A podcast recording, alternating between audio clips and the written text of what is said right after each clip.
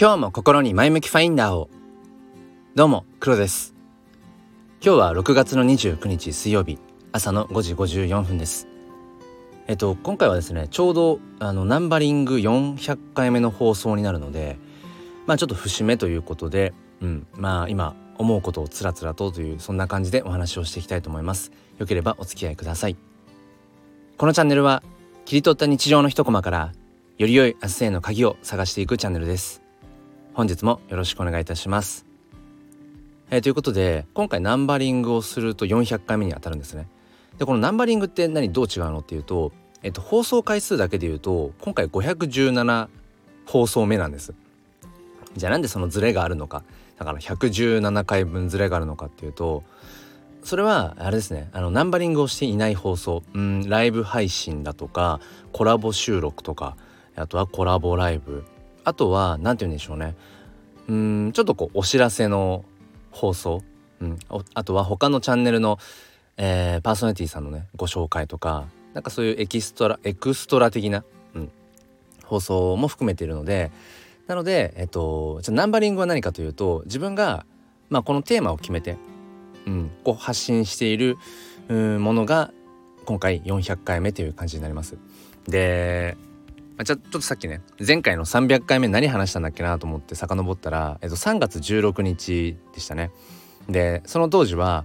声のコミュニティ化を目指してっていうことで、まあ、Twitter コミュニティでこのスタンド FM エコーというスタイフユーザーさんのまあ横顔、まあ、サードプレイスみたいな感じで違うなスタイフから考えるとセカンドプレイスか、うん、なんかそんなような場所を作ってそこでどうやったらその声のコミュニティ化が図れるかっていうようなことを話していました。で200回目はいつかっていうと,、えーと、昨年の12月17日ですね過去と未来と交差点とというなんか なんともなんともこう詩人のふりをしたような分かるような分かんないようなタイトルでまあこれまでそのスタイフの中でね、うん、やっぱ出会ってきた人たちそして、うん、やっぱりそういえばあの人もう放送がね途絶えてるななんていう方がいたりだとかなんかそういう出会いと別れみたいな話をしていました。でじゃあ100回目いつかというと昨年の7月18日ですね。だから約1年前ぐらい、うん、でタイトルが「偶然と必然を織り交ぜて」ってまたこれもねなんかね臭いですよね。青臭い感じがするんですけど、うん、その時は本当に自分の内面っていうのかな。自分がまあ大切にしている偶然性と必然性っていうような部分の話を、えっと、していました。でこう遡っていくと本当にその時その時で自分が特にこう何て言うんでしょうねこう話したいこと、うん、日常的に考えていることっていうのが如実に現れてるなってことをね本当に感じるんですね。で、まあ、今回の400回目は、まあ、何を話そうかなと思うとやっぱりこれかな？NFT の話かなってことを思います。うん、でまずその NFT の話をする前にこの今回のね、まあ、節目という言葉についてちょっと触れたいなと思うんですがこの節目の節って何かっていうとあの竹ありますよね。竹の途中にこう節があるじゃないですか。こう線が入っている。関節の部分みたいな。まああそこを節目と言ってでこの節目ってものすごく大事なんですよね。竹竹にあの節がなかったらもう簡単に折れてしまう。竹がなぜ強い風に煽られてもこう折れずにこうむしろこうしなやかに、うん、揺れ動くことができるかっていうとあの関節みたいな部分の節目があるからなんですよね。でまさにこの僕ら人間も生きていく中でいろいろ人生の節目っていう表現があるぐらいでやっぱり一度一旦自分のうんまあある程度の期間をこう区切る。区切ってこの期間はこういう時期だったなとかっていうことをきちんとそのうんまあ継続している何かがあるとしてもちゃんとここで一旦、えー、区切りとして何かこう一旦振り返る。終わりを作るっていうのかな。で終わりはむしろまた始まりになっていくので当然つながっていくんだけれどもちゃんとそういった区切りを作る必要があるよねっていう。例えばだから学生時代の頃なんてやっぱりその儀式がたくさんありましたね。入学式とか、えー、そして始業式、えー、終業式夏休み前にあと1ヶ月弱で学校現場は夏休みに入りますけど、ね、夏休み前の終業式とかワクワクしたと思います。で卒業式があってでまた中学に上がると今度入学式があってみたいな風にそういった儀式的な行事っていうものがありますよね。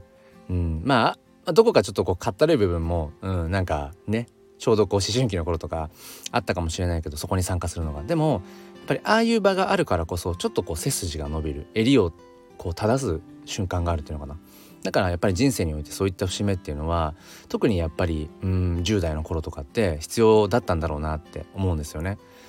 ただやっぱり大人になるとなかなかそういう節目ってあるようでなかなかない気がしますね。うん、そういった意味で、まあ、今回このスタンド FM という場でね自分がやっぱりその100回ずつの区切りでやっぱ節目として、うん、自分はうんどんな話をそういえばしてたんだっけなとかやっぱりついついついついこう行き急いでいると、うん、目の前のことしか見えなくなってきて、まあ、むしろその方がいい部分もあるんだけどやっぱりその節目の時に一旦区切ってあそういえば自分の足跡ってどうだったっけ？どっからどう来たんだっけ？っていうことを振り返る必要ってあるなーなんてことをねえーと、思ったので、まあ、今回その竹の話をさせていただきました。うん、でねじゃあ、まあ、今回400回目でやっぱり話したい話としては NFT かなと思います。この節目っていう話に関してもやっぱりつながるところとしてはその NFT っていうものはそのブロックチェーンという、まあ、改ざんが不可能とされている、まあ、技術を使ってこれまでデジタルデータというものに、うん、価値が見いだせなかった価値を保証できなかった。いくらでもデジタルデータってコピーができるじゃん、うん、っていう風なところが、うん、このブロックチェーンという技術ができたことによって、うん、唯一無二の価値を、えー、担保することができるようになったと。まあ、これがまあこれまでになかったような技術革新ではあるんだけれども結構この NFT に触れていると学ぶことがあって、うん、例えばそのあくまでもデジタルデータなんだけれどもちゃんとそれがブロックチェーン上に、えー、刻まれていくんですね。うん、例えばこの NFT は誰が作ったものなのか。そして、えー、最初に誰が買って所有者になったのか。でその後その NFT を今度誰にで誰の手に譲ったのか。譲ったっていうのはまあ売った場合もあるし、あのー、そのままねこう送った場合もあると思うんですけどそういった足跡が全部、えー、残っていくんですねブロックチェーン上にちゃんとデータとして残っていくんです。うん、これがやっぱり革新的で、うん、例えばね今までインターネット上にあるようなまあ JPEG 画像でもいいしまあなんかそのまあそれがイラストでも写真でも何でもいいんだけどそれをスマホなりパソコンに、うん、コピーするのって誰でもできるしでその例えばじゃあ僕が、うん、インターネット上でとあるじゃあ写真を、えー、データをねうんコピーしました。自分のじゃあスマホに、えー、保存しました。あでこの写真いいな。でそれを例えば僕が知人に LINE で送ったと送ったとする。うん、っていうふうに例えばその画像データの何て言うんでしょうね、えーと、一応動きはあるんだけれどもそれってどこにも記録としてはやっぱり残らないし保証のしようがない、えー、実証しようがないっていうのかな。いつ誰がこのデータをどういうふうに動かしていったかなんてことはわからないんだけれどもそういったことを NFT はまあ全部事細かに記録をしていってくれるんですよね。これっていうのはまあ、今のこの今回の節目っていう話じゃないんだけれども、うん、なんかねちゃんとどういう足跡をたどってこの NFT は今ここにあるのかってことがきちんとこう分かるっていうそこに僕はね、うん、またすごく魅力を感じるんですよね。うん、まあそのデジタルのものじゃないこの物理の世界のものとかでも例えばじゃあ僕は本を読むのが好きなのでまあそうですね Kindle とか、まあ、電子書籍よりもやっぱりこのものとしての本あの紙紙媒体の本がやっぱ好きですね。でなんで好きかっていうと、まあ、香りとかその持った時の、うん、やっぱりそのリアル感みたいなところもあるんでしょうけどあとは読み進めたこの感じがちゃんとこう分量として目でわかるっていうなんかそういうのもいろいろあると思うんですが例えばじゃあその本がねうんこう買いました。でそしてどっかで売りますそれがメルカリかもしれない。どこかこう古本屋かもしれないけどその本がどういうふうにこう人から人へ渡っていってとかっていうことも全部事細かに記録することはできなくてもちろんそれがわからないっていうところに何て言うんでしょうね、うん、この本は誰が読んだものなんだろうかっていうことをまあ、そこに思いを馳せるっていうのも一つのねうんなんか良さもあるのかもしれないけど僕はやっぱりきちんとどういう足跡をたどってきたのかっていうことをうん知ることができるっていうのはなんかやっぱりね何て言うんでしょうねこの人生の節目節目区切って自分の人生がどういう人生だったのかなってことをやっぱり知っていくというか時々振り返る必要があると思うんですよね。やっぱり僕ら人間って忘れていってしまうあの生き物だと思うし、うん。まあ、だからこそそのなんだろうな。きちんと、うん、どこかにそれを記録しておくこと、うんまあ、そこから転じてこうして、まあ、日々音声配信をしているのもこれもまさに自分の足跡を残すっていう一つの方法でやっぱり日々考えてることってどんどん流れていってしまうし、うん、だからこそこうしてアウトプットする必要があるしでもアウトプットするだけだとやっぱり忘れていってしまう、うん、だから、うん、そっか自分は1年前こんな話をしてたんだなとか、うん、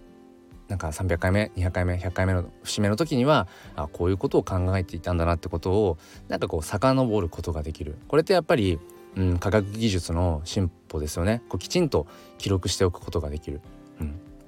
それそこにやっぱり今後その NFT っていうものが何て言うんでしょうね。生活インフラにもっともっと当たり前のように今はまだ NFT って何なのとかうんなんか儲かるの？儲からないの？とかそういう視点だけとかうーん何て言うのかな？仮想通貨暗号資産が絡んでるんでしょう。じゃあなんか詐欺とかそういうのありそうだよねとかまだまだ不鮮明な部分があるんだけれども多分きっとうん今僕らの生活の中に当たり前のようにスマホがあってインターネットが、えーと、生活の中につながっていてっていう風になるみたいにもう何て言うんでしょうね。意識しなくても NFT がそのいろんな部分に紐づいているっていうそういう時代が、えーと、来ると思うんですね。うん、でその時にじゃあ何て言うのかなどんな時代になるかというと僕ら人間はもっともっとうん忘れていっていいような気がします。些細なことをね。覚えておく必要がない。自分の頭では。うん、代わりにその NFT が足跡としていろんなこううんなんか記録とか記憶とかっていうものを